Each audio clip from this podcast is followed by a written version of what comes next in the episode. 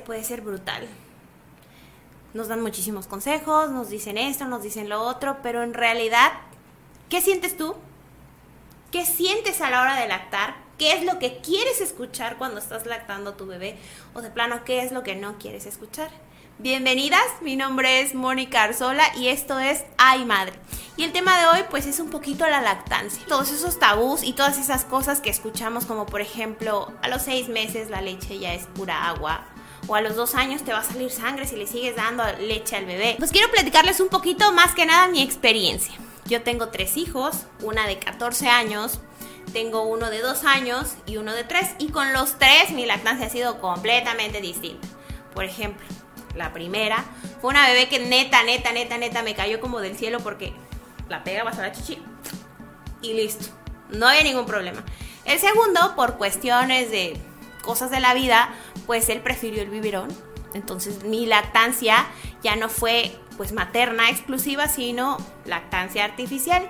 Y con el tercero, bueno, pues ha sido lactancia materna exclusiva. Y si no me van a dejar mentir que es una chinga. Es una chinga porque neta te esclavizan, te esclavizan tus hijos. O sea, porque pues si tú eres lactancia materna exclusiva, te vas a dar cuenta que el bebé llora cada hora y media. Es así como que con los pelos te levantas en la madrugada y neta no le puedes decir a tu marido que se levante en la madrugada porque ni modo que se saque la chichi y le dé no va a salir nada, la verdad. Entonces, pues te toca levantarte a ti. Te toca levantarte, pegarte al bebé, o si haces colecho, si duermes con el bebé, pues órale, a sacarse la chichi. ¿Sí o no? Muchísimas nos hemos quedado en la madrugada bien dormidas con la chichi de fuera, escurriendo las gotas así brutal. O de repente estás sentada o estás parada platicando con alguien y la infame mancha de leche ahí. Ahí y, qué oso porque no puedes hacer nada para controlar tu cuerpo. O de repente oyes llorar a un bebé y lo oyes llorar, ni siquiera es tu bebé. Y ya, así como que la chichi, alerta, alerta, alerta, bebé llorando y se empieza a escurrir la leche. Entonces nuestra lactancia puede ser algo muy íntimo, puede ser algo doloroso, que no debería de ser doloroso, chicas. Si duele, neta, busquen a una asesora de lactancia, busquen información en internet es un acto preciosísimo de amor, la verdad, pero también es algo súper cansado, es algo que nos consume mucho tiempo, por lo menos los primeros seis meses antes de la alimentación complementaria.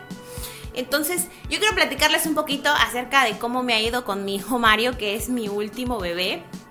Él ha sido lactancia materna exclusiva y ha sido, la neta, creo que una de las cosas más heroicas que he hecho en la vida.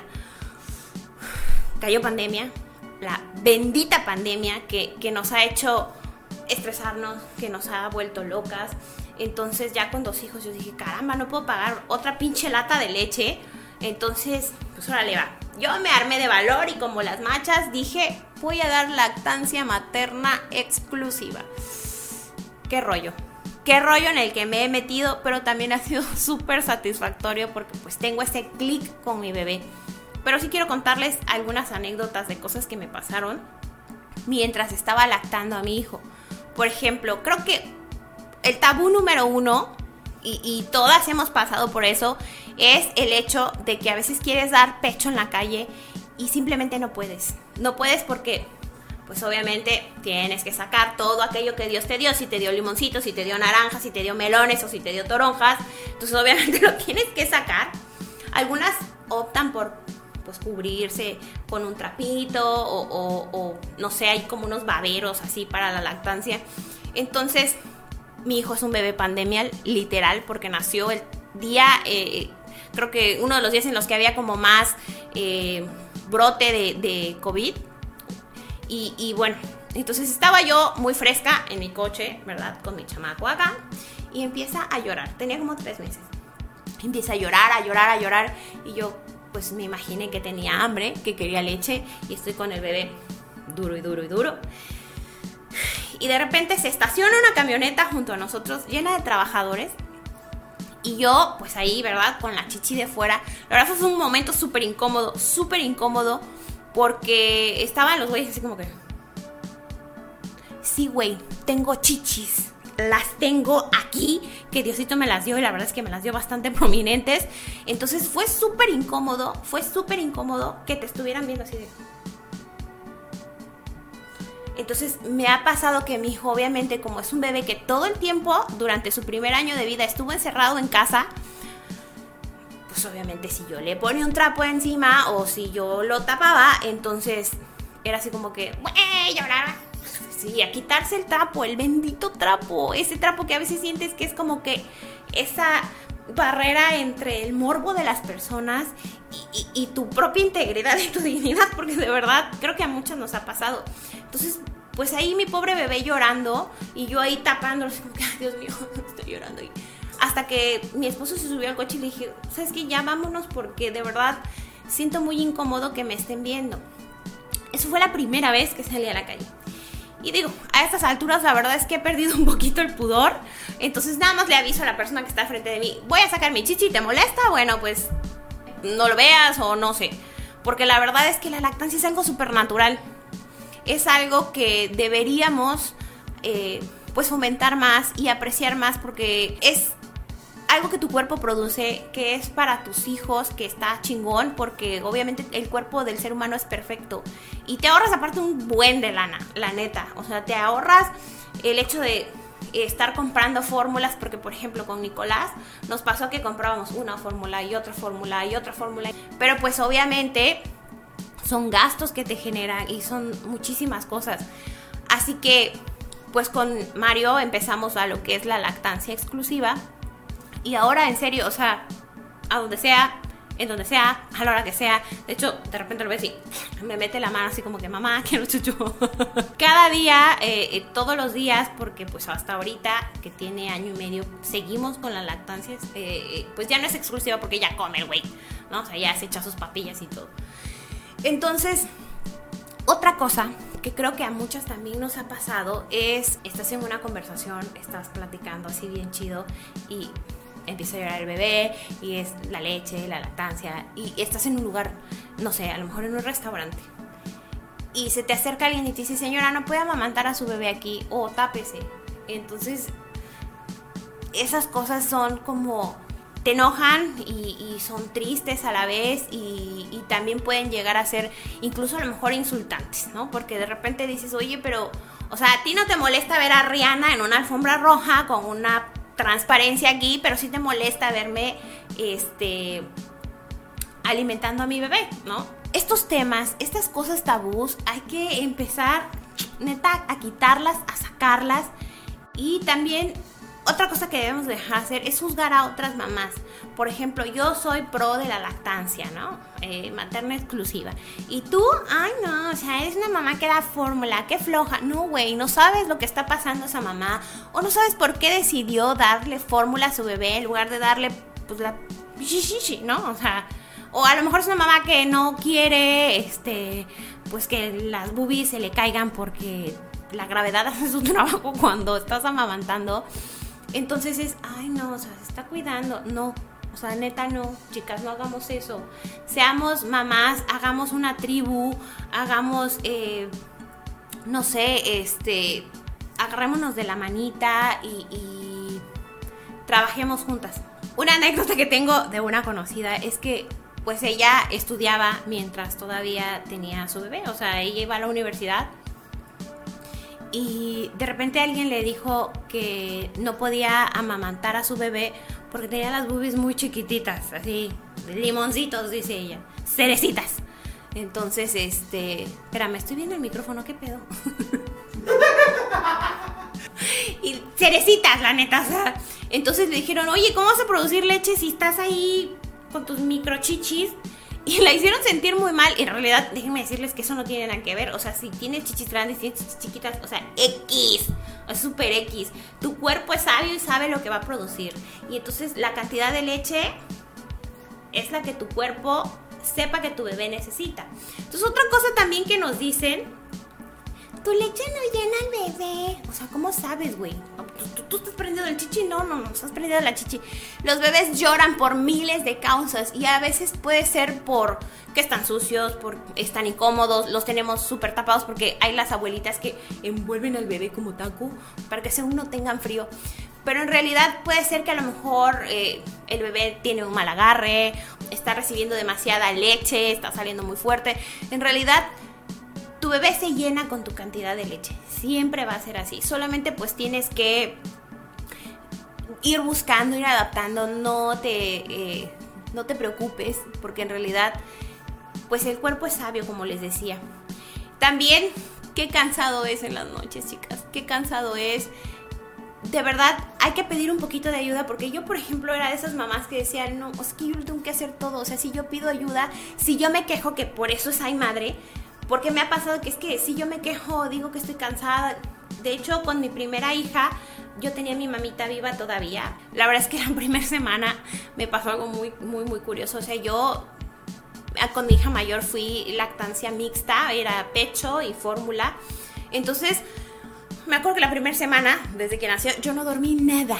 O sea, absolutamente nada. Y me acuerdo que mi mamá me dijo un día, oye, hija, dame la niña. O sea, yo, yo, yo la cuido. yo sí, pero es que mamá, yo no me permitía, y creo que a muchas nos pasa, yo no me permitía, pero para nada, o sea, sentir cansancio, incluso con la cesárea, este, no, no quería yo quejarme porque yo quería sentirme como una mamá perfecta. Y la verdad es que aquí no queremos mamás perfectas, queremos mamás felices me acuerdo que mi mamá casi casi me agarró del pelo y me acostó y se llevó a mi hija. y tuve una pesadilla. O sea, tuve una pesadilla en la que una tipa se acercaba al ventanal de mi casa porque su casa, la casa de todos ustedes, tiene una ventana así gigantesca en la sala. Y me decía, qué bonita bebé, qué hermosa. Y yo, gracias. Y que de repente me daba media vuelta y la vieja corriendo con mi hija. yo completamente histérica me despierto, como en trance así y veo que, que, este, que hay una mujer sentada en la sala, en la mecedora con mi hija. yo, dame a mi hija, dame a mi hija. Resultó que era mi mamá y que yo estaba bien ida con el sueño. Entonces, sí, no era que alguien se estuviera robando a mi hija. Era mi madre que estaba sentada, que me había obligado a dormir. Pero tenía tantos días sin poder conciliar el sueño que neta, o sea, la mente es muy cabrona, es muy poderosa. Mi mamá así como ¿qué pedo? no, eso soy yo y ya reaccioné, ay, mamá, perdóname. Entonces, lo que les digo es súper cansado. Y se lo platiqué a algunas otras personas y me dijeron, güey, qué exagerada, o sea... O no faltó de verdad la persona. Me dije, pues, ¿para qué tienes hijos? O sea, ¿para qué lo mamantas si, si te vas a poner así, si te vas a cansar? Es cansado, o sea, este tabú de, de que todos tienen que ser perfecto, de que no puedes llegar a un punto en el que te quieras sentar a tomar una taza de café en plena tranquilidad o que quieras entrar al baño y, que tus hijos no estén ahí con la mano abajo o tocándote la puerta, mamá, ya vas a salir, mamá, ya vas a salir. Entonces todo, todo se, se, refleja ahí, o sea, se refleja en la lactancia, se refleja en el lecho de las malas noches. Otra cosa, platicando con, con otra persona, me decía, me acuerdo un día, oye, ¿cómo le vas a hacer si ya tienes una hija de 11 años? Es empezar de cero. Y yo, pues, pues, empezar de cero, o sea, ¿qué le hago, no? Y ya nace Nicolás y pues se me va el, ¿verdad? Ahí la cosa es se nos cuela Mario, que es el más chiquito, ellos se llevan un año, casi dos meses. Entonces siempre había alguien que me decía, oye, güey, ¿cómo le vas a hacer tres hijos? Qué irresponsable.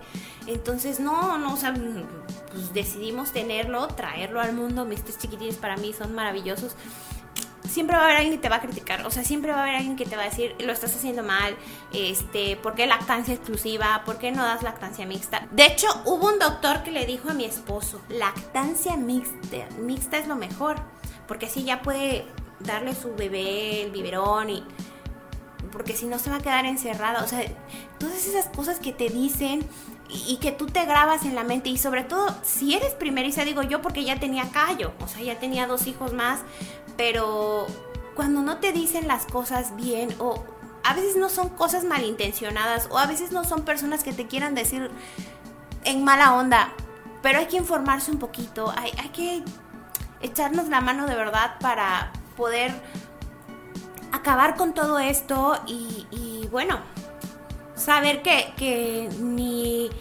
hay que romantizar la maternidad, pero tampoco hay que satanizarla, o sea, no es como que, ay, eres mala madre porque te quejas de que te duele la chichi izquierda porque no le diste esa chichi hoy a tu hijo. O tienes que llevar un super control hasta con una aplicación para saber qué chichi le diste y, y, y si no, no. O sea, lo más padre es que de repente tú te acerques y le digas, oye, ¿estás cansada? Préstame a tu bebé, yo te lo cuido. O sea, vas a visitar una, a una mujer recién parida prácticamente y nada más vas a criticar, no vayas, güey. Neta, quédate en tu pinche casa. No vayas. Si vas a ir es porque vas a ayudar, es porque vas a abrazar, es porque también le vas a dar un poquito de amor a la mamá, no solamente por conocer al bebé.